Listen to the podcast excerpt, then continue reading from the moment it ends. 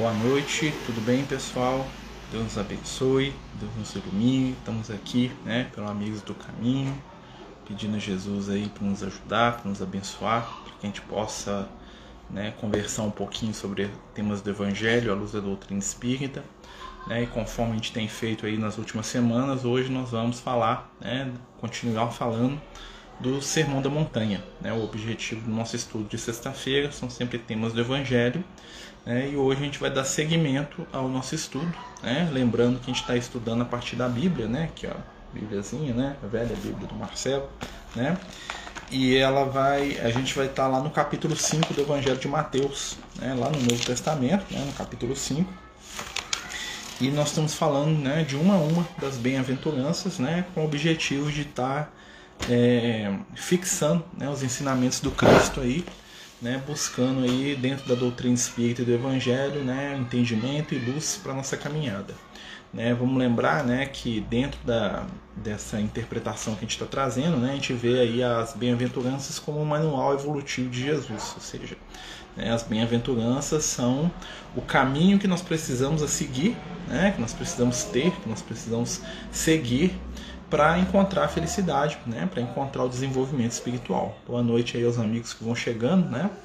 Então a gente vai ver que cada uma das, das bem-aventuranças é um passo, né? Ou um toque espiritual de Jesus para facilitar o nosso processo aí de aprimoramento, de aprendizado, de memória, de melhora espiritual tá bom? Então, nas últimas semanas, né, eu vou reler aqui os que a gente já leu, né, só para a gente contextualizar, né, e a gente chega no, no de hoje. Então, tá lá no capítulo 5 do Evangelho de Mateus. Vendo Jesus aquela multidão, subiu ao monte e, tendo-se sentado, aproximaram-se dele os seus discípulos. E ele, abrindo sua boca, os ensinava, dizendo: Bem-aventurados os pobres pelo espírito, porque deles é o reino dos céus. Bem-aventurados os mansos, porque possuirão a terra. Bem-aventurados os que choram, porque serão consolados. Bem-aventurados os que têm fome e sede de justiça, porque serão saciados. Então são as quatro primeiras que a gente já estudou, né, nas últimas reuniões, nos últimos encontros, né. Estou usando reunião, né, mas é, são encontros virtuais, né. Então qual que, qual que são os primeiros passos que Jesus vai dar? Né? Primeiro os pobres de espírito, né? O pobre de espírito é todo aquele que quer aprender, né? Aquele que é pobre pelo espírito, ou seja, é aquela pessoa, aquele ser que sabe que precisa aprender cada vez mais, né? então por isso são bem-aventurados, né? Bem-aventurados os mansos, ou seja, aqueles que estão é, dentro do autocontrole, né? A mansidão não é a apatia, né? A gente sempre fala isso, né? A mansidão ela é o estado de estar no controle né, de estar em equilíbrio entre razão e sentimento. Bem-aventurados os que choram, né, ou seja, bem-aventurados aqueles que já despertaram das ilusões da vida material. É, os que choram são aqueles que já deixaram de fazer os outros chorarem. Né? Os que choram são aqueles que já, de certa forma, se desiludiram né, das, das questões materiais ou né, quando a gente fala desiludir, não quer dizer abandonar, e sim né, aquelas pessoas que já colocaram as questões da matéria no seu devido lugar. Né? Vamos lembrar lá que, de acordo com o que a espiritualidade nos ensina, né, a função da matéria é o aprimoramento do espírito. Então, tudo que existe no mundo material, né, todas as oportunidades, todos os laços, todos os contatos, todos os, os encontros e desencontros da vida material, têm como objetivo a melhoria do nosso espírito. Tá? São provas e situações para melhorar o nosso espírito, ou seja, a matéria é um instrumento de aprimoramento do espírito e não a razão em si da existência. Né? Depois ele vai falar, né? Bem-aventurados que têm fome e sede de justiça. Né? Nós falamos bastante disso no, na semana passada. Né? Fome e sede de justiça é aquele que busca o equilíbrio entre é, a consciência do dever bem cumprido né? e os seus direitos. Né? Então a, fome e a sede de justiça é aquele que já está buscando ser justo. Né? Ele está buscando tanto a manifestação dos seus direitos, quanto também né, a realização dos seus deveres. Então, nesse ponto aí, vamos dizer que é o ponto que nós aqui da humanidade estamos meio atravancados hoje no século XXI. Né? Porque se a gente tem muito desejo pelos nossos direitos, né, nós ainda somos seres que, de certa forma, tentam de toda maneira burlar os seus, os seus deveres. Né? A gente quer os direitos, mas a gente não quer os deveres. Né? Os deveres muitas vezes a gente tenta né, barrigar, passar para frente, falar que não é bem assim, né? E é, essa caminhada espiritual que Jesus está ensinando aqui, ela depende né, de equilibrar o direito e o dever. Né? Como diria lá os amigos espirituais, né? se o direito nos traz felicidade, né, a consciência tranquila só nasce do dever cumprido.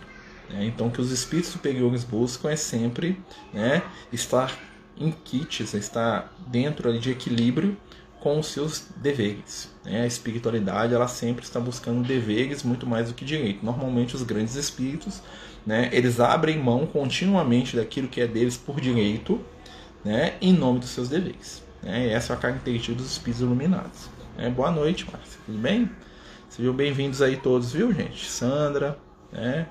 Todos bem-vindos. Então a gente está falando aqui do Sermão da Montanha, e hoje né, nós vamos falar do, cap... do versículo 7. Bem-aventurados os misericordiosos, porque alcançarão misericórdia. Né? É, o companheiro está perguntando aqui: a pandemia seria uma forma diferente de nos ensinar dever, de ensinarmos os deveres? Muitas vezes sim, né? Porque nós sabemos que a causa e efeito é, uma, é uma, um mecanismo da justiça e não do amor. Né? A lei de causa e efeito, ou seja, a ação e reação, aqui se faz, aqui se paga, o vai e volta, né? a lei de talião, do olho por olho, dente por dente, é um mecanismo da lei de justiça, né? ou seja, uma ferramenta que a lei de justiça tem para colocar a gente, vamos dizer assim, no caminho certo. Então, todas as vezes que eu faço algo que dentro da lei de justiça universal está errado, a causa e efeito vem para poder me recolocar no caminho certo. Né? Por mais que a gente não goste da causa e efeito, né? a maioria de nós quer fazer as coisas sem ter consequência, né? é o nosso sonho, né? vamos dizer assim, né? é, é agir sem a consequência. Né? É, os espíritos que estão presos nas leis de justiça, eles estão debaixo da consequência e da ação. Então a pandemia nada mais é do que a consequência das nossas ações. Né? Ela está indo e voltando, ela está ali no fluxo, né? a onda, como o pessoal fala, e que, qual que é o, o responsável por essa onda? comportamento individual de cada um de nós. Então nós podemos dizer sim que a pandemia ela é e está relacionada com os nossos deveres. Porque normalmente nós temos dificuldade de cumprir aquilo que é dever, porque nós nos concentramos muito né, nos nossos direitos. Né? Então, se é um avanço de buscar os direitos, e isso é uma realidade, né, nós vamos atingir a maturidade espiritual no momento em que nós buscarmos os deveres também. Né? Então isso é uma coisa muito interessante. Poderia falar um pouco mais sobre como os espíritos iluminados conseguem viver em paz, mesmo abrindo mão de seus direitos pelos seus deveres? Porque o que importa para eles é a realidade de consciência. Né? Então os grandes espíritos eles já têm uma liberdade tal que para eles não é penoso né, abrir mão de alguma coisa que está ligado ao ego. O direito normalmente ele está muito ligado ao nosso ego, né, ao que nos satisfaz. Né? Quando um espírito chega em determinado nível evolutivo, ele começa a perceber que a felicidade dele tem muito mais a ver com a felicidade geral do que com as realizações individuais dele. Então ele vai começar a se perceber, né, vamos dizer assim, como alguém dentro de um ciclo, né, de um fluxo, e que quando ele faz aquele fluxo se movimentar, ele vai ser mais feliz. Então assim, ele então ele abre mão de conquistas ou de é, prazeres individuais né? Porque o prazer dele começa a ver ser, né? A, a felicidade alheia. Então, por isso que é porque o, o que acontece? Uma das características dos espíritos superiores é que eles não são mais egoístas. E isso pra gente hoje é algo que é difícil da gente entender, porque nós somos criados e nós somos né, incentivados o tempo todo a agirmos de forma egoísta. Né? Então somos a nossa sociedade é uma sociedade baseada no lucro e o lucro é um conceito egoísta. Ah, tá falando Marcelo é, é comunista? Muito pelo contrário, tá, gente? Isso não, tá? Mas o que que acontece? É, se a gente for analisar, né, é, todo valor recebido né, pelos espíritos de luz é um valor que é distribuído. Né? Ou seja, eles recebem e dão, e eles recebem mais. Né? Então o próprio amor se movimenta dessa forma. Todas as vezes que a gente tenta reter o amor, o que, que acontece? O amor desaparece. Todas as vezes que a gente distribui o amor, né, nós somos mais amados. Né? Mas como a gente ainda tem um, um foco de vida que é muito particular, né, nós sofremos com esse ajuste ainda que não aconteceu. Isso é um processo que a gente está passando. Até mesmo, é, segundo os amigos espirituais, essas situações econômicas, políticas que a gente vive tanto aí hoje, né, são treinos e são experiências evolutivas que nós estamos passando, porque nós ainda não sabemos é, sair do egoísmo. Né? Por isso que muitas vezes a gente começa a fazer alguma coisa altruísta, né? a gente começa a ajudar a fazer, e aí em determinado momento a gente fala, não, mas eu tenho que fazer para mim, eu tenho que viver o meu, eu tenho que ser feliz, eu tô, eu tô fazendo demais para os outros. É a briga de alguém que está saindo do egoísmo né? e ainda não consegue ser altruísta, então a gente fica nessa disputa. Né? Então muitas vezes até a nossa ciência ela nos incentiva a ser egoísta, né? porque é, o egoísta é aquele que se preserva. Né? O, egoísmo, o egoísta ele não se desgasta. Então o egoísta ele vai ter direito, né? E o altruísta ele não. Né? Então você imagina o seguinte, né? No nosso lar, né? Quando nós vamos entrar no próximo capítulo na semana que vem, é, vai ter um momento lá que o André Luiz está lá numa região do plano espiritual, né? Que vai ter uma, uma emergência. E aí eles vão precisar de que o pessoal que trabalha dobre a sua, a sua carga de trabalho. Ou seja, você estava lá tipo 10 horas, vai ficar mais 10 né? E aí, né, todos os espíritos que estavam lá, que não tinham outros compromissos de trabalho, aceitam dobrar essa, essa carga, né? Ou seja, eles abrem mão da própria, do próprio descanso, da própria tranquilidade, né? Porque o dever de consciência diz para eles que eles devem ir além, que eles devem servir, que eles devem trabalhar porque tem alguém precisando deles. Né? Isso é uma grande mudança na relação da nossa sociedade. Por quê? Porque como nós visamos muitas vezes apenas o lucro, né? É, se pagar bem eu faço, não pagar eu não faço. É, então isso é uma coisa que nós ainda estamos aprendendo a lidar. Né? Por isso que a lei da justiça é tão forte ainda. Né? Justiça só existe em mundo primitivo e mundo de prova expiação. Tá? Quando a gente sai do mundo de prova expiação e entra para regeneração, uma das primeiras coisas que vai desaparecer é o conceito de justiça que nós temos aqui. Né? O conceito de lei de talião, de causa e efeito, de fez recebeu recompensa, de errou recebeu punição né? Porque no momento que a gente estiver no mundo de regeneração, e isso é íntimo, né? O mundo é do lado de fora que vai mudar, é a gente, né? Nós vamos deixar de cobrar do outro para poder não cobrar da gente, que é o que está aqui, ó, no versículo 7, ó. Bem-aventurados os misericordiosos, porque alcançarão misericórdia. Isso aqui é Jesus ensinando a gente a sair da causa e efeito. Lembra quando lá na oração do Pai Nosso, Jesus fala assim: ó, perdoai as nossas dívidas, assim como nós perdoamos a quem nos tem ofendido. Jesus está dando uma dica evolutiva para a gente, falou assim: ó, você quer livrar da lei de justiça, da causa e efeito, da lei de talião, do olho por olho, né, da ação e da reação, né? Perdoa as ofensas assim como nós perdoamos. Ou seja, na medida em que eu me torno misericordioso, né, eu vou ter misericórdia. Bem-aventurados os misericordiosos, ou seja, aqueles que têm entendimento da fragilidade alheia. Misericordioso é aquele que tem pena. Misericordioso é aquele que tem misericórdia, ou seja, né, ele tem ele tem concórdia da miséria, né, a misericórdia, ou seja, ele consegue empatizar com a fragilidade alheia, que é uma característica de luz. Os espíritos de luz, eles olham pra gente e eles não veem a gente como seres podres, negativos, ruins, que merecem a morte e a destruição.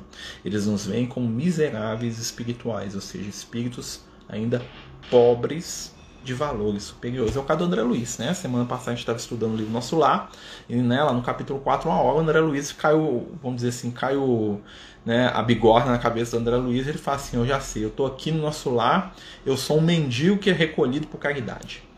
O André Luiz, ele introjeta e fala assim, é isso aí, meu estado espiritual é esse. Eu sou um mendigo que se acolhe por caridade, ou seja, eu não tenho é, mérito nenhum de estar aqui, né? E depois o amigo espiritual fala, sua mãe que fez você estar aqui, né? Ele dá uma cutucadinha de, com muito amor, mas dá, né? E o André Luiz vai perceber que ele é um espírito que está recebendo misericórdia. E isso é trabalhado com ele, por quê? Porque mais para frente, quando ele for trabalhar, ele vai ser convidado a ter misericórdia com os espíritos que ele vai receber. Né? Matriz da plenitude, crescer, contribuir, estar para os direitos e deveres, com certeza. Com certeza né? o equilíbrio entre o direito e o dever. Né? O, e a gente vai notar que o dever ele é mais valorizado pelos grandes espíritos, porque o dever cumprido dá a eles uma liberdade espiritual muito mais ampla do que a gente pode imaginar. Porque um espírito que cumpre seus deveres não tem nada que atrele, que prenda ou que limite ele, porque ele faz tudo o que ele tem que fazer.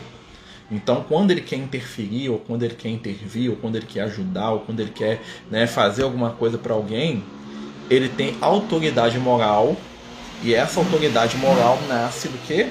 Do cumprimento de seus deveres. Né? Então você pega, por exemplo, a ministra veneranda. Nós vamos estudar a ministra veneranda daqui a pouco lá no nosso lar.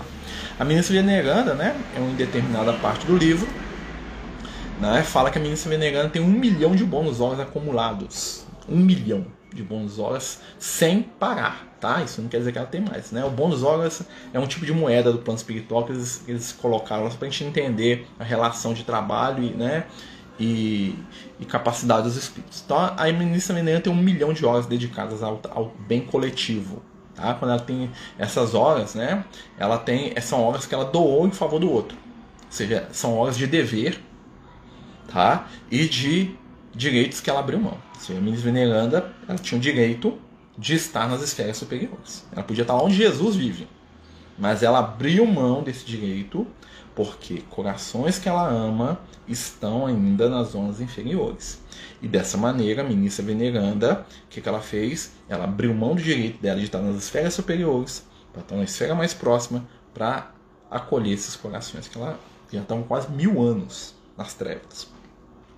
E aí, né, o que, que acontece? Aí você imagina, imagina um espírito tem um milhão de horas trabalhadas no bem. Isso é só um trechinho da, da, da existência da veneranda. Qualquer coisa que a ministra veneranda pedir no nosso lar, o nosso lar para para fazer para ela. Imagina se a ministra veneranda fala assim: ó, tenho que ir lá resgatar meu filho que desencarnou. Pode ter certeza, o governador do nosso lar vai junto. Né? Por quê? Porque o dever cumprido deu a ela altitude e poder para ajudar aqueles que ela ama. Isso é muito interessante, né? Porque muitas vezes a gente, quando desencarna, a gente quer ajudar quem a gente gosta. E até enquanto encarnado, né? E aí, quando a gente sai do corpo e vai lá para o plano espiritual, fala assim: guia espiritual, eu estou precisando ajudar ali é, o, o, o, meu amigo, a minha mãe, o meu filho. Aí o amigo espírito fala assim: quanto tempo você tem de serviço no bem? O que, que você tem para oferecer, meu filho, para a gente multiplicar aqui? Aí você, ele vai contar, assim, oh, meu filho, você, em favor do teu próximo, você tem aqui na sua encarnação inteira três horas. Como é que nós vamos fazer isso? Né, para ajudar o seu irmão, se você não aprendeu a ajudar ninguém.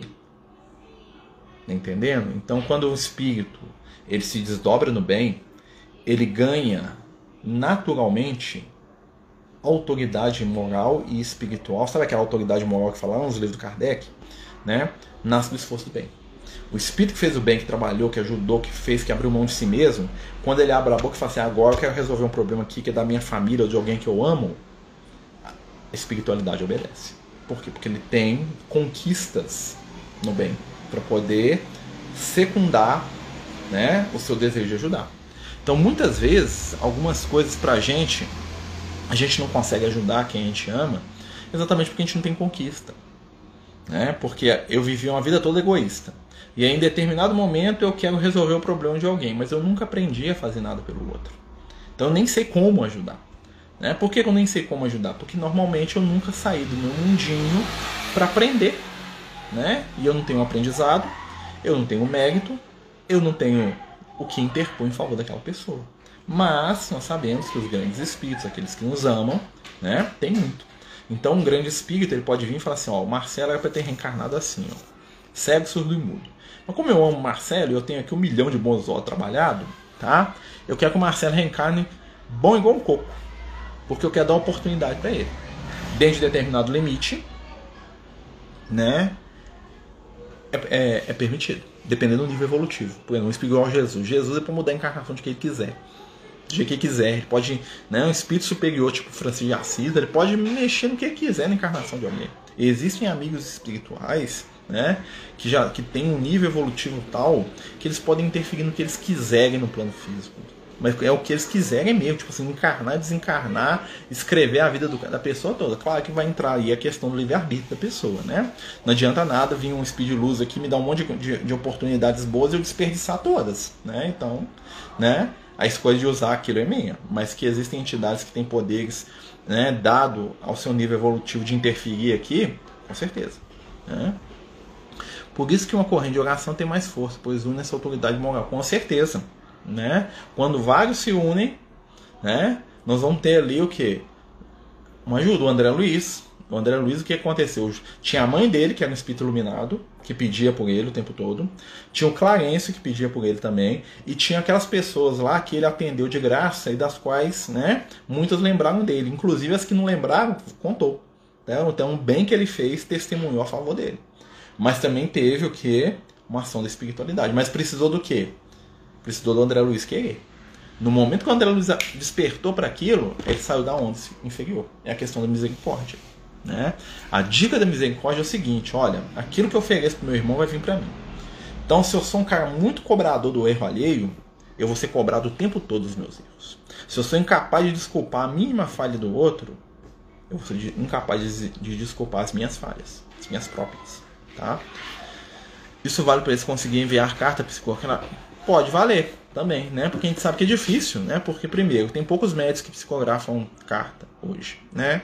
Segundo, né, você tem que ter lá o momento adequado, tem que ter espiritualidade lá no momento adequado, os espíritos de luz tem que ter tempo, o médico tem que ter tempo, tem que ter sintonia. Não é fácil mandar uma carta espiritual, tá? Não é fácil, né? Exatamente porque tem uma série de fatores. Então, se o espírito tem é, é, mérito, ele consegue. Né? Como é que o Emmanuel de Bravo mérito? Ele fala assim: ó, você vai escrever pelo Chico, tá? Mas sua mensagem tem que, ter, tem que falar de Jesus. Né? O Emmanuel tinha três critérios nas cartas psicografadas. Então, quando chegava um espírito desencarnado lá, cheguei eu, quer mandar a carta para minha mãe, o Emmanuel. O Chico deixa? O Emmanuel fala: deixa. Só que sua carta, você vai escrever, vai sentar ali e vai escrever sua carta. Sua carta tem que ter três coisas. Né? Ela não pode falar do mal, ela tem que falar de Jesus e ela tem que ser positiva. Se tiver dentro desse conteúdo, você pode escrever o que você quiser para sua mãe. Aí que nós vamos entender, porque muita gente psicografada através do Chico, a família fala, mas meu pai nunca falou de Jesus, ele está falando que ah, se não fala de Jesus, a carta não sabe. Entendeu? Porque a carta do, do, psicografada pelo Chico tem que ter esse conteúdo. Tem que falar de Jesus, tem que ser positivo e não pode ter lamentação, nem falar de coisa negativa. Escreve aí. Dentro disso aí você pode escrever o que você quiser. Tá? Então você vai ver lá o pessoal elogiando Jesus, falando que a vida é boa, que ama, que isso, que aquilo. Você vai ver que os reclamadores, quanto mais, não reclamam nas cartas, porque não pode. O cara chega lá com a carta lá que tá reclamando, tem. Né? O mano vai lá dá aquele X lá na carta, lá, ó. Volta lá e faz de novo. Né? Quando queremos ajudar a pessoa essa pessoa não aceita, é do querer da pessoa? Com certeza. Com certeza. Claro que a espiritualidade tem uns meios lá de meio que forçar a barra, né? Mas isso aí é, são coisas que são em, em último caso. Por exemplo, às vezes a pessoa está tão comprometida com, com o crime ou com o mal que a espiritualidade decide desencarnar a pessoa, falando melhor levar para o mundo espiritual. Né? Tem uma, uma história muito famosa do Dr. Bezerra de Menezes, que ele estava no mundo espiritual, e ele tinha um filho encarnado, né? E o filho dele estava com um processo obsessivo violentíssimo. O filho dele estava num desequilíbrio total. E aí o que aconteceu? O Dr. Bezerra no mundo espiritual conversando com o obsessor, o obsessor fala assim: ó, se eu largar seu filho, ele morre. Tá? Se eu sair daqui, se eu for embora, ele desencarna. Porque nós estamos tão juntos que ele vai desencarnar. Né? Porque tá, tinha acontecido uma série de coisas, lá, não vai o caso. E aí o Dr. Bezerra falou: então desencarna. Você vai sair vai desencarnar, meu filho. Não tem problema não. Eu cuido dele aqui. Né? Melhor ele morrer livre do que passar o resto da encarnação acorrentado na, nas trevas. Né? Então, assim, a espiritualidade tem muito mais recursos que a gente imagina. Só que eles vão usar isso a conta gotas. Né? Eles vão usar isso no momento certo, no momento adequado. Né? Uma das grandes questões de ser um espírito de luz é exatamente saber usar essas capacidades, que a gente não sabia, a gente ia ficar intervindo na vida dos outros o tempo todo. Né?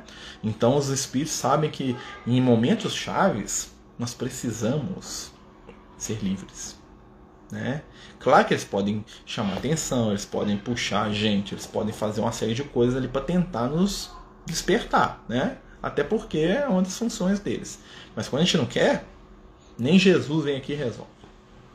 Pode ser Jesus aqui, se a gente não quiser, Jesus vai embora, né? Com a mãozinha na frente, outra atrás, sem fazer nada. Tá? Porque eles. Ah, mas Jesus tem poder para? Tem, mas aí ele nos respeita.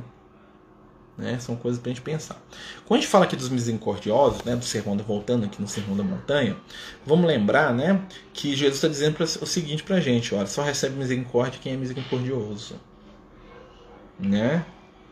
Só recebe misericórdia quem é misericordioso. Né? Leandro Cirurgião Garganta de volta Franja Com certeza, tem mérito. E tem, e tem gente que. Você acha que o João Diante ficou lá de braço cruzado? Ficou, não. Né? Joana de Anjos é meio secona lá com ele às vezes, mas ela ama ele. Ele foi filho dela, né? Então não digo o negócio aperta pro lado dele, pode ter certeza que ela vai lá nas esferas superiores, oh, meu filho aqui, eu dou uma força aí, né? Claro que com equilíbrio, né? Com amor, mas, né? A gente tem muitos amigos lá de lá. Né? A gente tem muitos companheiros espirituais que estão olhando por nós. Né? E essa dica da misericórdia que está aqui no, no Evangelho é o famoso fazer ao outro que a gente gostaria de receber. Né? Muitas vezes a justiça é pesada com a gente porque nós cobramos justiça pesada para os nossos irmãos. Né? Nós ainda estamos num nível evolutivo que a gente quer misericórdia para a gente e rigor para o outro. Só que infelizmente ou felizmente, né, isso não funciona espiritualmente. Tá? A espiritualidade falou, não funciona. Vai funcionar o que você quer para você e o que você quer para o outro. Se você deseja rigor da lei para o outro, vai ser rigor da lei para você também. Se você deseja perdão para você, tem que começar a perdoar os outros também. Se você deseja que a espiritualidade te carregue no colo, mesmo quando você erra, você vai ter que começar a carregar no colo quem erra com você também. Nós queremos? É fácil? É aí que é o grande desafio. Né? Porque normalmente quando a gente é vítima, é fácil. Aí eu quero. Né? Jesus me perdoa, que eu sou fraco, sou frágil, sou isso, sou aquilo, né? Mas quando eu falho com o meu irmão, Aí o negócio, né? Ó, minha cunhada entrou, né? Como está o pequeno Luiz Miguel lá, meu sobrinhozinho muito amado. Né? Espero que esteja tudo bem aí, Paulo. Né? É, então, assim, são coisas para a gente pensar. Né? A misericórdia é, uma, é, um, é um sinal de crescimento espiritual. Né? E a gente começar a desenvolver misericórdia é ter um olhar de empatia. Né? E empatia é uma das coisas mais difíceis. Porque a empatia só nasce da convivência. Nós temos extrema dificuldade de conviver. Nós não queremos conviver com as pessoas. Principalmente com quem pensa diferente, com quem é desagradável. Né? Tive falando que nasceu na família errada, que está no serviço errado. Né? Eu sou um que fala que está no serviço errado. Minha culpa aqui. Né? É, mas assim, a gente está no lugar certo. No dia que tiver para acabar aquela situação, a situação acaba. Por mais doloroso que isso pareça, né? Por quê? Porque o objetivo da nossa caminhada é o quê? É crescer, né? Porque quando estamos na tarefa, às vezes bate um desânimo e vontade de desistir.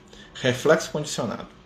Nós, muitas vezes, nos condicionamos a desistir, né? Como diria lá o Lucas, ele fala assim que a, que a nossa característica, né? Cada, cada época, cada geração tem uma característica, né? O, na época do Kardec eles falavam que era o, a, o ponto forte era é o desejo de aprender, né? O ponto fraco é o egoísmo. A nossa hoje, né, se a gente for analisar, o ponto forte nosso, iniciativa. O ponto fraco nosso, perseverança. Nós temos muita iniciativa e a nossa perseverança é nula. Nós estamos saindo e começando as coisas tudo. Por quê? Porque nós queremos tudo muito rápido. Né? Um dos, é, dos efeitos colaterais da sociedade que nós vivemos hoje né, da internet, né, dessas coisas todas, é que nós queremos tudo rápido. Eu fico vendo os meninos assistir filme, né? Eles pegam o controle remoto lá, põe no Netflix lá, né, na, na Disney lá e fica tudo, tudo, tudo, tudo, vai lá na cena que eles querem ver, corre mais, corre mais, corre mais porque não consegue assistir o filme inteiro. Eu fico vendo os meninos jogar jogo de, de videogame, né? Eu sou daqueles que eu, eu, vou lá jogar, eu fico vendo a história, eu escuto lá 30, horas, 30 minutos de conversa, os meninos apertam os botões, tudo. Mas eu faço, mas pra que vocês estão jogando? Vocês não vão ver a história do jogo, não sabe por que vocês estão aí? Não, não quero ver isso aqui não. Eu quero jogar, né? Ou então por quê? Porque não consegue perseverar. Né? Isso é uma característica da nossa época. E aí isso vai refletir numa série de coisas. Né? Boa noite, bem-vindo, Né? Nós estamos aqui estudando Sermão da Montanha, Bem-aventurados misericordiosos. Né? Misericordioso não é aquele que tem peninha, não, tá? Misericordioso é aquele que quer fazer para o outro aquilo que gostaria de receber para si. Esta é né, a grande etapa evolutiva. Vamos lembrar aqui, ó, Jesus vai falar para a gente aqui, ó, primeiro, né? Ele vai falar para a gente, pobres de espírito, aquele que quer aprender, manso, aquele que tem autocontrole, né? Os que choram porque serão consolados, aquele que já se desiludiu das, das questões materiais, das ilusões da matéria, já vive pelo espírito. Fome e sede de justiça, aquele que busca o equilíbrio entre o direito e o dever. E por último, aquele que age com misericórdia, que não é o que nós estamos estudando aqui, não é o último de todos, mas é o que nós estamos estudando. Ou seja, Jesus vai falar para a gente: quer evoluir? Né? Primeiro passo, aceite que você tem que aprender. Segundo passo, né? desenvolva autocontrole, não seja mais escravo das suas emoções, dos sentimentos. Terceiro passo, né?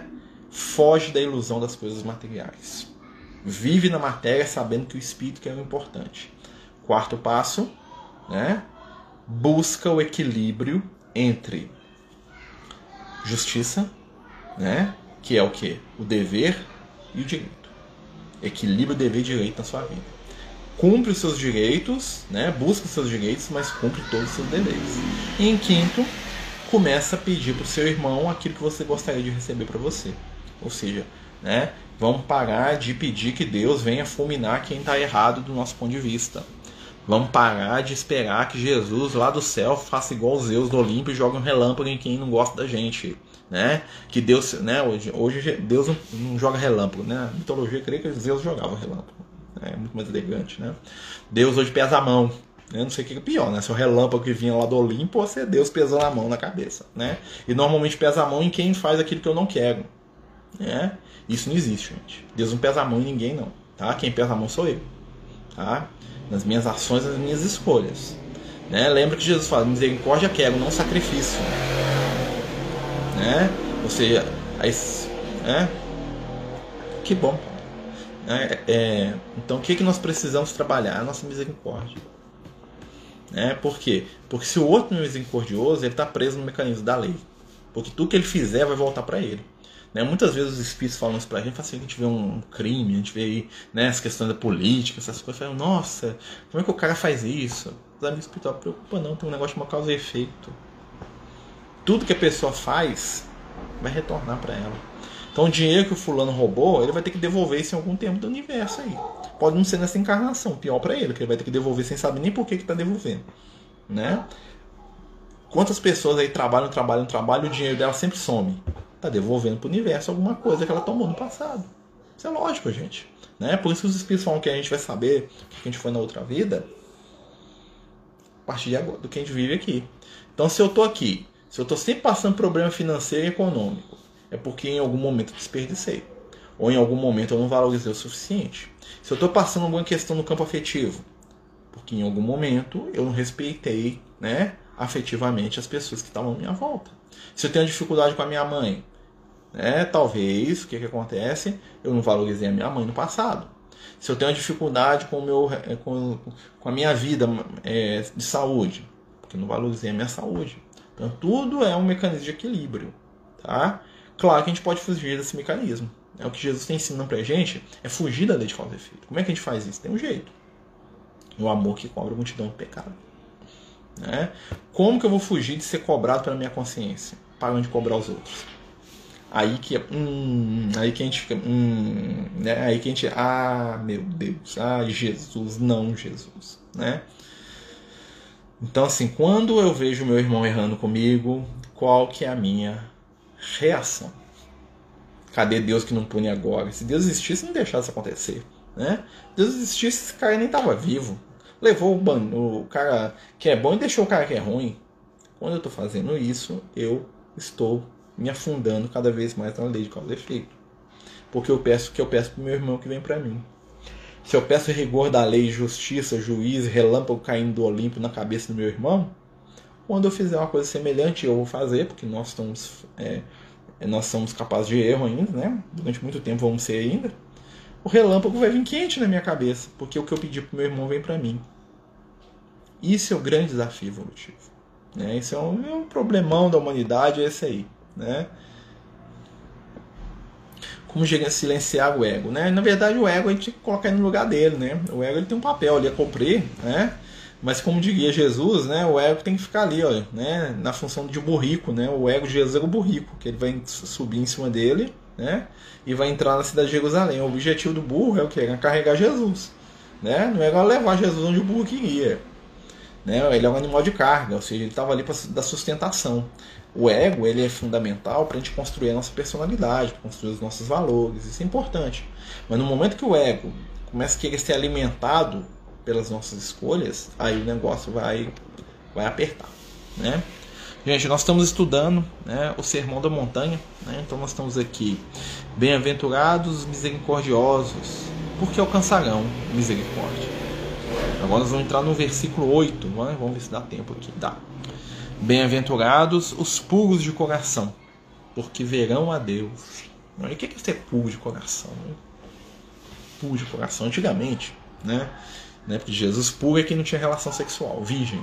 Né? Então a pessoa não tinha relação sexual, era pura. Então a criança era toda, todas as crianças eram puras. Né?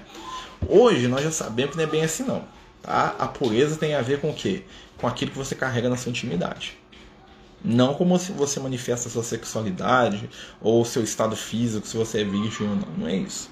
Né? Porque antigamente, o que, que acontece? As pessoas eram muito é, focadas no exterior. Hoje, toda construção espiritual é uma construção íntima, está dentro da gente. Então, o que é alguém ser puro? Né? Puro. Puro é quem está em ressonância com a consciência. Nós temos aqui dentro da nossa cabeça, da nossa mente, do nosso corpo, né? Nós temos a nossa consciência. O que é consciência? Consciência, muito mais do que né, a nossa identidade, é a partícula divina dentro de nós. Né? Então, através da consciência, nós podemos entender. Uma vez o Liel falou comigo que a consciência nós podemos entender como uma janela. A melhor analogia da consciência é uma janela. Né? Quanto maior a janela, mais a gente entende e vê Deus. É como se tivesse eu de um lado, Deus do outro. Tem uma parede. Né? O nível de consciência é o tamanho da, da abertura dessa parede para eu ver Deus. A maioria de nós aqui encarnados hoje, nós temos um olho mágico embaçado. Essa é a nossa consciência. Né? Os grandes espíritos têm uma janela, então eles olham pela janela eles veem o universo em Deus. Jesus tem uma panorâmica, né? Jesus tem uma janela de 15 por 15, né? Tela, tamanho de uma tela de cinema. Então ele vê Deus assim com facilidade, né? Por quê? Porque ele já tem evolução. Então, à medida que a gente se desenvolve, a nossa consciência ela alarga, tá? Então, o que é ser puro? É quando eu vivo de acordo com o que eu percebo da minha consciência. Isso é pureza. Né? E o que é pecado, que é o contrário da, da pureza? Pecado quando eu vejo uma coisa, eu sei alguma coisa dentro da minha consciência, eu dou conta de fazer alguma coisa e eu não faço. Aí eu entro em dissonância com a minha consciência, é o estado que os espíritos chamam de pecado. Que não quer dizer pecado, ah, porque eu comi carne no final de semana, porque eu roubei, porque eu matei, isso não é pecado. Pecado é quando a minha consciência me fala, faz isso, eu dou conta de fazer, porque ela falou, se, eu, se ela falou, eu dou conta. Eu falo, ah, não vou fazer isso não, quer não. Minha consciência fala assim, você consegue perdoar fácil. Ah, mas não vou perdoar não, não quero. Aí o negócio desanda na nossa intimidade. Né? Vamos continuar com essa história. Que a pessoa ia reencarnar em determinado momento, ela ia perder o braço. Devido suas boas ações, chegou a hora de acontecer o fato de perder o dedo. Exatamente. Quando, pode acontecer até o fato dela, em vez de ela perder o dedo, ela ganha um anel. Tá? Quem ama, cobra a multidão do pecado. Né? Isso é bom demais, gente. Se a gente vivesse isso, né? Oh, que beleza, hein? Não ia ter mais cobrança, não ia ter mais débito, não ia ter mais dinheiro. Você pode pagar suas dívidas tudo só na base do amor, hein? Né? Olha só, é fácil, mas é difícil. Né? Nós estamos falando aqui agora dos puros de coração. Então, né, se a pureza é a face a face com a consciência, lembra do André Luiz? Né, lá no nosso lar? Né?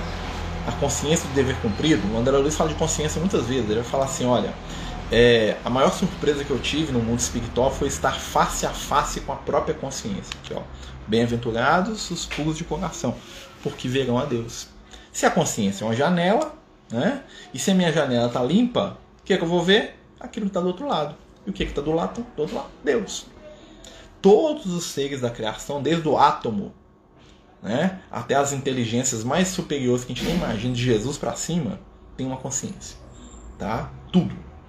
É ali que nós estamos conectados com Deus. Apesar de Deus não ser uma parte da gente, nós temos, vamos dizer assim, nós temos uma linha direta com o Criador. Tudo que existe tem uma linha direta com Deus tá? Desde lá da, do, do quark, do neutrino, lá da matéria, lá do, do, do início do universo, até as entidades mais potentes que criam galáxia, né?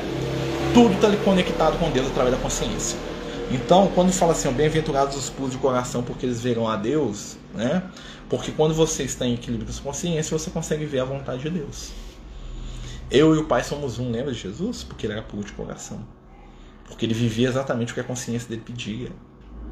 Né? Quando vocês viviam, vocês viam o Pai. Claro, a panorâmica de Jesus era só olhar para ele, você vê através de Jesus via Deus.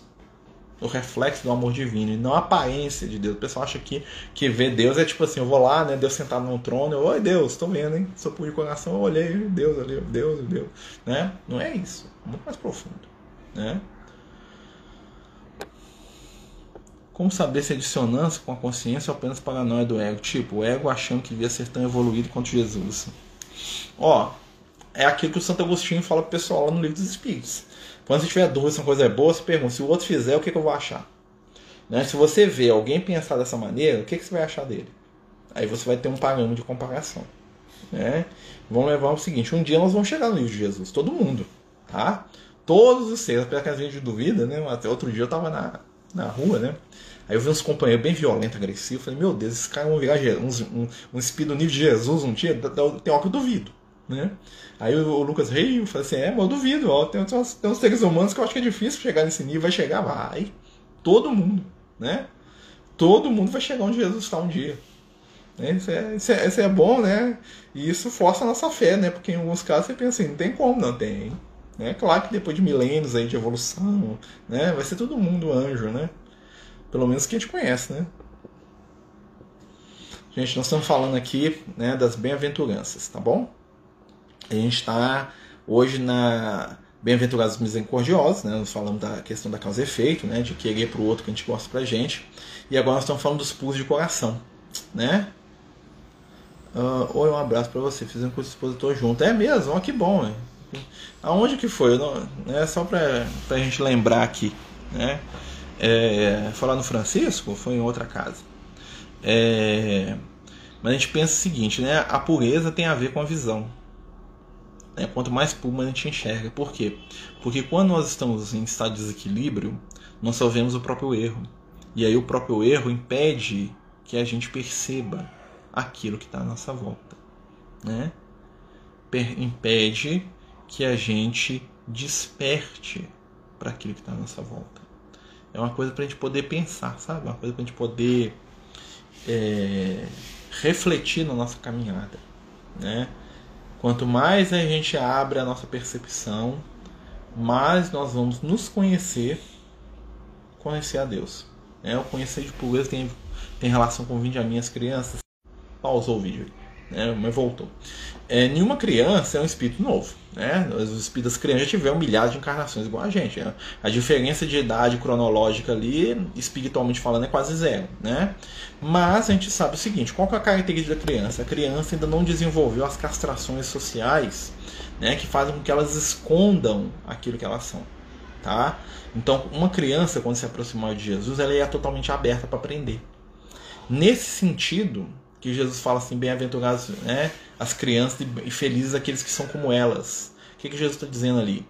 Que aquele que a criança ela está plenamente aberta, porque ela está reiniciando um processo encarnatório, né? E ela está ali para receber. E ela vai aceitar o que a gente der para ela. Né? Pelo menos a maioria dos casos, né? Então, a, a, o estado infantil ele favorece, né? É... Ah, tá. Que bom.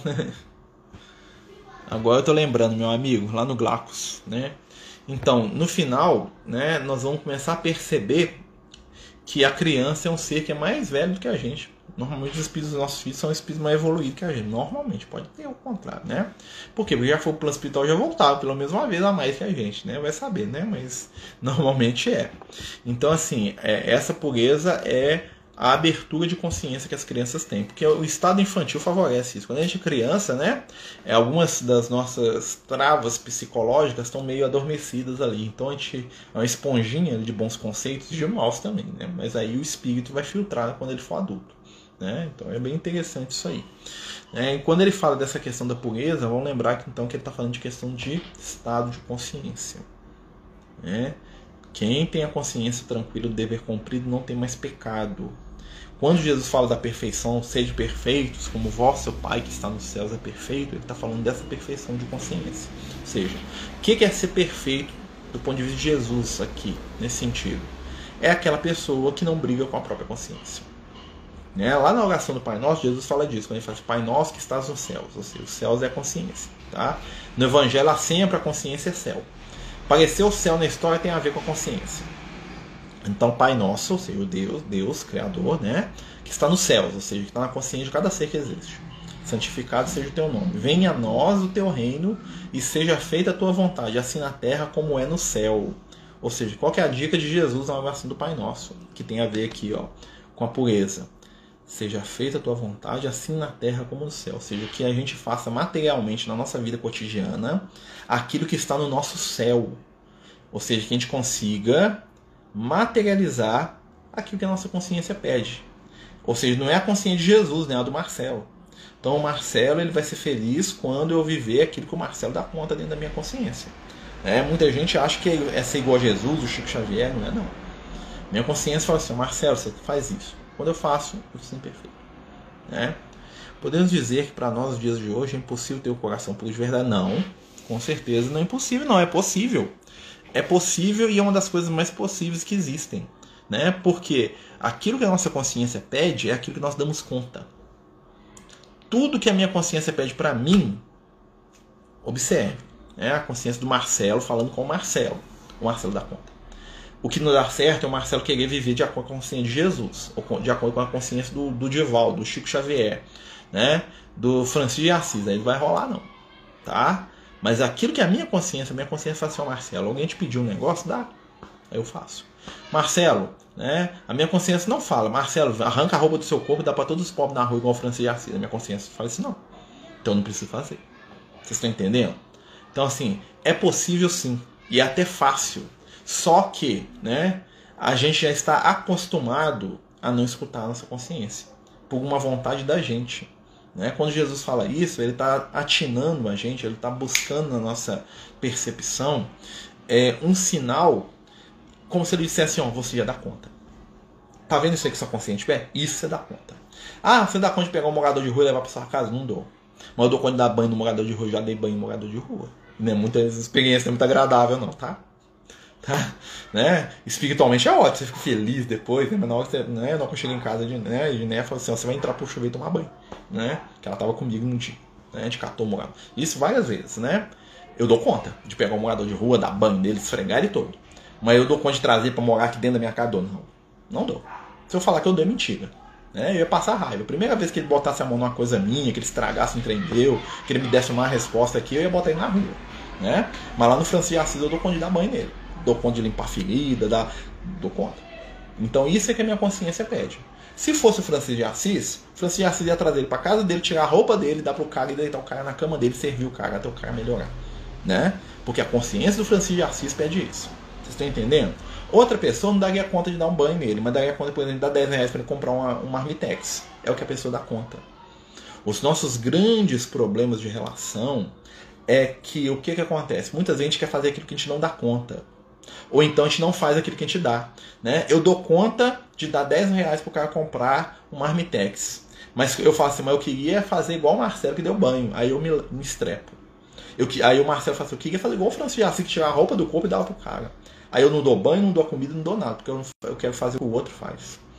Por isso que para a gente entender essa questão da consciência, nós temos que olhar para dentro de nós. Né? Marcelo, quando temos que mentir, a nossa consciência pede para não mentir. Falamos a verdade, causa mágoas e revolta. Aí tem uma questão. Tem a verdade, a verdade. Né? A nossa consciência fala assim, não minta. Tá. Mas ela também não fala assim, esmague o outro com a verdade. Existem coisas que você pode omitir. Né? é um equilíbrio. Aí você vai pensar assim, ó, se fosse comigo, o que, eu ia achar? Né? Vamos lembrar que a pretexto de falar a verdade, né? Nós não podemos dizer tudo. Jesus não disse tudo. Lembra quando Jesus estava lá com o Pôncio Pilatos, lá, Jesus todo sanguentado, espancado, quase morto. Jesus estava praticamente morto ali. Né? Ele foi carregar a cruz e morrer depois. Né? Estava lá na frente do Pilatos. Jesus, aí o Pilatos falou: Quem é você? Né? No Pilatos cismou que Jesus era um deus grego que estava dentro da terra. Os deuses gregos tinham esse negócio. Né? Na, na, mitologia grega, o pessoal achava que os deuses entravam, andavam no meio dos outros, vestiam de velho, e aí depois, quando a pessoa maltratava, eles saíam destruindo tudo. Né? Os deuses vingavam. Então, quando ele ouviu falar do que Jesus fazia, ele pensou: esse cara é um deuses disfarçado. Aí ele foi lá, correu em Jesus e falou assim: Quem que é você? Né? E aí Jesus vira para ele e fala assim, né? Jesus percebendo lá que ele estava tremendo igual uma vaga verde, né? Jesus dá uma aliviada para ele. O que que Jesus fala para ele? Nasci e vim ao mundo para dar testemunho da verdade. E aí o Pilatos fala, o que que é verdade? O que que Jesus fala? Jesus fala um discurso explicando o que que é verdade. Ó, Jesus se cala. Jesus não fala o que é verdade você. Jesus, ele mente? Não, ele omite, porque ele sabia que o Pilatos não dava conta daquele conhecimento. Existem determinadas informações, né, inclusive espirituais, que nós não estamos preparados para receber. O Lucas já falou comigo uma vez. Uma vez eu perguntei uns negócios da minha vida pro Lúcio, ele falou assim: meu filho, tem coisa que só no plano espiritual que você vai entender. Ah, mas eu quero entender agora. Não vai, você não tem cérebro para entender isso. Você, enquanto encarnado, isso não vai dar certo. É informação para o mundo espiritual. Lá você vai saber. Pronto. Ele não me falou, ele falou mentira? Não, ele falou que eu não estava pronto para entender. E tem coisas que a pessoa não está pronta para entender. E às vezes você nem tem que falar isso, você tem que omitir mesmo. Né? Como conviver com quem nos detesta? Amando. Né? Meio que seja outra pessoa, tá? Às vezes alguém que detesta a gente, a gente vai amar aquela pessoa, mas você está destilando amor para os outros que estão à sua volta, uma hora sobra um pouquinho para aquele que te detesta, né? Não dando de volta o que você recebe, né? Porque o que que acontece? Como é que a gente transforma aqueles que não gostam da gente através das nossas ações, né? É a mesma coisa. Às vezes alguém que nos detesta é um obsessor encarnado. Às vezes nós que somos obsessor dele. A gente perseguiu tanto que a gente encarnou o falar, não vou com essa cara, nossa, você sempre pegou no meu pé, né? E tem coisa que é tempo, gente, né? E, e, os obsessores desencarnados é assim, né? Eu tenho um obsessor desencarnado que foi minha filha, né? Eu já contei essa história da minha filha, né? A princesa do Egito. É linda, né? Ô, oh, menina, né? Foi minha filha. E aí, né? Eu era o cara, era ruim igual, né? Cinco mil anos atrás eu podia ser ruim, tá? Agora não sou ruim, mano. Não, só, só meio eu tenho uns defeitos, mas ruim eu não sou mais. Né? Aí eu tinha uma filha, era muito linda, né? E aí o que, que eu fiz lá? Eu vendi minha filha, né? Era para ela ser princesa, eu atrapalhei a vida da menina toda, né? os trem do Egito. E a menina não me perdoa de jeito nenhum, né? Aí ela fala comigo, ela não gosta de Jesus por minha causa, pra você ter ideia. Fala, ah, não, você fala de Jesus, eu odeio Jesus por causa disso. Jesus gosta de você, não gosta de mim. As ideias dela, né? Mas o que que acontece? Como é que eu vou convencer ela que eu sou uma pessoa melhor? Né? Ela tá me acompanhando tem 5 mil anos. Né? Até as coisas boas que eu faço ela acha ruim, né? porque ela não gosta de mim. Né? O que, que eu tenho que fazer? Como é que você vai trabalhar um espírito desse? Com amor. Né? Ela fala assim, eu te odeio, mas eu não te odeio mais não. Entendeu? Eu já pedi desculpa, já fiz prece, eu sempre faço prece pra ela que eu gosto muito dela. Né? Apesar da gente às vezes brigar, quando eu vejo ela a gente briga, discute. Né? Discuta ainda. Vou falar de Jesus, que é as coisas que ela não gosta, né? Ela fala assim, agora dos deuses do Egito, Jesus não vale nada. Beleza. Né? Então, assim, mas é, é, é um karma, ela não gosta de mim mesmo. Se ela pudesse, me matava, tá? Nesse nível. Né? Mas como é que a gente vai convencer o espírito desse? Que conhece a gente ainda mais, que foi vítima da gente. Gente, só mudando. Só com o tempo. Então, se a gente está convivendo, com certeza vai, vai, reencarnar. Um dia nós vamos ser irmão, vamos ser pai e filho, ou vai ser minha mãe, né? Nossa senhora, vai me espancar. Mãe não, ela pode ser minha filha. Não nessa encarnação, não tem mais jeito. Mas na próxima, que essa é minha neta, né? Né? Pode vir como neta aí, ó. Pegar a netinha no colo e ficar dando tapa na minha cara. É, vou feio. Né? O negócio é, né? Tô brincando, né, gente? Mas assim, pra gente vencer alguém que não gosta da gente, só tempo. Né? Eu brinco assim, mas são coisas que às vezes, ó Todo mundo pode gostar de você, mas não gosta. Todo mundo te acha legal e lindo e maravilhoso. Não gosta. Por quê? Porque em determinado momento você falhou e falhou feio com aquele ser. Né? E pra gente perdoar, né? Porque ela não gosta de mim, porque ela quer que, ela quer, quer, quer que ela me acompanhe, porque ela quer me destruir, é só isso, quer me matar, quer fazer comigo o que eu fiz com ela, né? Então, assim, no, no, Egito Antigo, o pessoal casava com as filhas, tinha uns negócios assim, né? Principalmente na, na, na realeza do Egito, né? tinha uns negócios assim, o pai casava com a filha, umas bobajadas dessas, né? E aí, ela, é, é, todo jeito que a gente pôde aproveitar da menina, eu aproveitei, infelizmente, tá? Mas assim, coitada, né? Mas aí o que acontece? Ao invés dela crescer com isso, ela se prendeu no mal. Viu um chefe tá falando das trevas lá, sei lá. Né? Eu tô contando isso aqui só pra gente entender que às vezes é, é processos de obsessão são lentos demorados, às vezes mal milênios. Quando o espírito chega na reunião mediúnica e fala assim, ah, que eu amo, que eu mudei, gente, aquilo ali é um estoque já tá, ó. Tá? Espírito muda com 5 minutos de conversa, não. Tá? Eu já vi espírito na reunião mediúnica, né?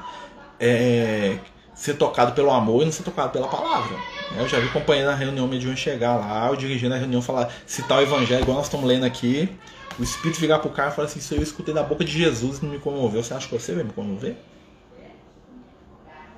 É, o que comoveu o Espírito? Amor. Quando ele percebeu o amor de uma determinada entidade lá, aí o negócio modificou. Então muitas vezes a gente fala muito, mas nos falta ainda né? É, um amor mais pleno, né? Então assim, alguns espíritos, né, às vezes porque estão afastados, às vezes não viram o nosso melhor, né? Então assim, tem espírito que acha a gente depois de muito tempo, né? Esse espírito mesmo, ela me achou, nós ficamos dois mil anos separados, né? E depois ela me achou aí, né? Talvez porque é hora de resolver, mas é fácil, não é, né? Imagina, se fosse um filho, ia ser um filho que ia dar muito trabalho, ia ser um filho que ia brigar comigo o tempo todo. Se fosse minha mãe ou minha irmã, ia ser um espírito que eu ia ter problema o tempo todo, né? Por quê? Porque assim como o espírito tem dificuldade com a gente, a gente também tem, tá? Não nos enganemos, né?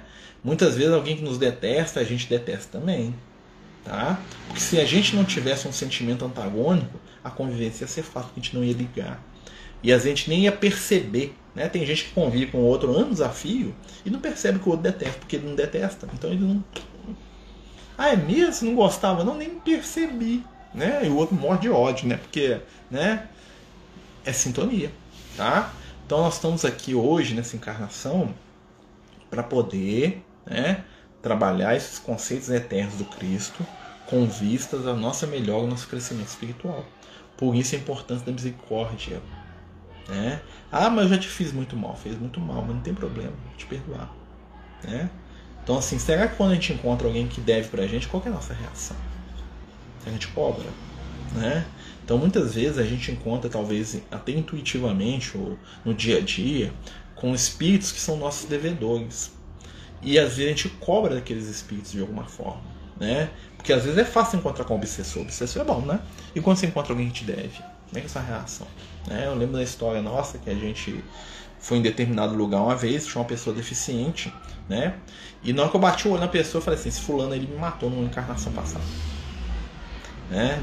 Ele cortou minha cabeça fora, né? No, milênios aí para trás. Quando eu olhei para ele, né, ele estava no estado deplorável, né? É, eu pensei assim, nossa, tá pagando até hoje que fez comigo, né? Primeira coisa que eu pensei, né? E com o tempo eu fui começar a olhar para esse companheiro e falar assim, na verdade, né? A culpa não é dele, não. Coitado, olha como é que ele tá, né? Então assim, a gente tem que desenvolver empatia com aqueles que devem pra gente para aqueles que quando chegar um que a gente deve, ele também tem. Né? Talvez determinado espírito não nos perdoe porque a gente não, não perdoa suficientemente. Né? Então são coisas para a gente poder é, acordar, né? parar de cobrar demais dos outros e vivenciar mais esse afeto, esse amor. Né? Mas é isso, meus amigos. Nós chegamos aí no nosso final né, do estudo, já deu 9 horas. Semana que vem nós continuamos né, com o estudo do. Né, vamos fechar, se Deus quiser, o estudo das bem-aventuranças. E lembrando, né, é, esse domingo às 8 da noite nós temos estudo do livro Nosso Lado, capítulo 5. Tá? Quem quiser já ir lendo, né, fazer perguntas, essas coisas todas, nós vamos estudar o capítulo 5 do livro Nosso Lar. Tá bom? Perdoar para ser perdoado. É esse o sentido. Né? É esse o grande caminho da nossa evolução. Né? Não é fácil? Não é não, mas nós vamos conseguir. Né? Porque nós temos o Cristo, nós temos todo o tempo do universo, nós somos eternos, né? imortais. Né? Então, amigos, vamos fazer uma prece pedindo a Jesus aí que possa nos abençoar, nos instruir, nos envolver, né? que possamos juntos elevar o nosso coração à altura dos nossos sonhos, libertando a nossa mente das ilusões da matéria, aproveitando sim tudo de bom que existe nesta vida, mas sem perder o sentido de que tudo aquilo que existe na matéria é passageiro, destinado a se transformar. Que possamos aproveitar cada dia, cada momento cada oportunidade, transformando os valores transitórios do dia a dia em valores eternos, que irão conosco para as esferas espirituais após essa vida. Divino Mestre, abençoa todos aqueles que nós amamos e aqueles que precisamos aprender a amar. Pedimos por todos aqueles que aqui foram citados, inclusive os amigos espirituais e os espíritos desencarnados, que eles possam, neste momento, receber luz, paz e carinho. Fica conosco, Senhor hoje e sempre. Que assim seja. Então, meus amigos, boa noite. Fiquem todos com Deus. Muito obrigado aí por tudo. Né? Até domingo, se Deus quiser. Né? Estaremos aí às 8 da noite. Muita paz, muita luz. Boa noite mais uma vez.